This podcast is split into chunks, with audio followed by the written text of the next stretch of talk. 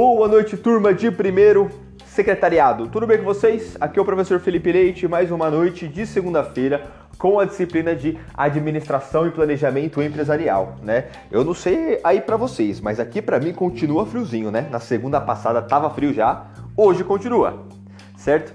Na aula de hoje a gente vai ter uma aula em formato de podcast. Eu vou introduzir alguns alguns alguns conceitos do direito tributário para vocês compreenderem também como, que funciona essa dinâmica, como que funciona um pouquinho dos impostos aqui, mas fiquem tranquilos que hoje vai ser uma aula um pouquinho mais leve, um pouquinho mais dinâmica para eu ap apresentar esse tipo de conteúdo, tá? Ah, aí na próxima aula, olhando no olho, eu vou passar com um pouquinho mais de, de, de, de profundidade todos, todos esses conceitos do direito administrativo, tá bom? Opa, desculpa, direito administrativo não, direito tributário. Mas antes disso, antes de eu continuar com o conteúdo, eu preciso que vocês me entreguem a atividade que vence hoje, pessoal. Hoje tem uma atividade que vence, né, sobre os três exemplos de empresa de acordo com o porte e o enquadramento tributário dessas empresas, né? Professor, dá mais uma palhinha, vai, me explica melhor aí como é que funciona essa atividade. Essa atividade é o seguinte: essa atividade você vai pegar três exemplos, né? Já pega um exemplo baseado no porte das empresas, já pega um exemplo de uma ME, que é uma microempresa que fatura até 480 mil reais ao ano, tá? Pega um outro exemplo de uma EPP, que é uma empresa maior, que fatura de 480 a 4,8 milhões de, re...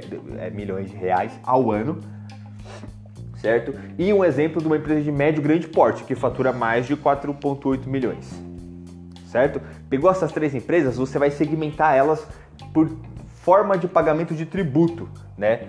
Existem as empresas do Simples Nacional, as empresas do lucro presumido e as empresas do lucro real, tá bom? Então você vai me pegar três exemplos, classificar é, é, esses três exemplos de acordo com o faturamento, certo? E depois classificar a forma de pagamento de tributo dessas empresas, tá? Mas o professor, onde que eu vou pesquisar isso? Como é que eu vou saber e tudo mais? O pessoal não precisa a ser uma empresa é, é, é, real que você saiba certinho qual é o faturamento dela. Pode ir por dedução, tá bom? O que eu quero entender é se vocês compreenderam a dinâmica a, a, de como que funciona essa classificação das empresas.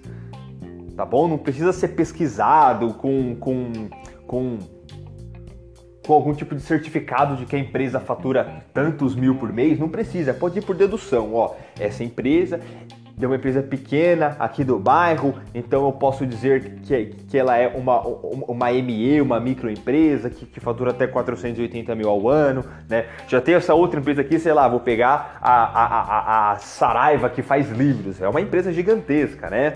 É, é, é, então a Saraiva ela já vai ser uma empresa de médio e grande porte, porque ela fatura com certeza mais de 5 milhões de reais ao ano, entendeu? É esse tipo de parâmetro e obviamente tem que falar não só do porte das empresas, que é o que eu estou dando exemplo aqui também, mas o enquadramento tributário. Todas essas classificações, eu explicando titim por titim dessas informações, estão nas aulas pretérias, nas aulas que eu fiz nas outras semanas. Vou deixar aqui embaixo, então, no mesmo post que vocês acessaram o link dessa, dessa aula aqui em formato de podcast, tem o link da aula passada, eu explicando certinho, titim por titim, todos esses conteúdos, tá bom? Então vence hoje essa atividade, eu preciso que vocês me entreguem, dê uma olhadinha com carinho lá quem não entregou. Dois terços da, da sala toda ainda não me entregou essas atividades, tá bom? Então dê uma olhadinha lá, entreguem hoje, certo? E eu vou passar mais algum conteúdo de direito tributário aqui para vocês agora.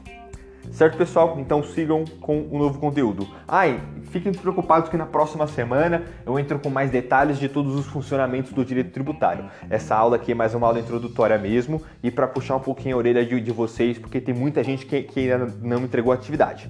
Certo? Agora sim, fiquem com a aula.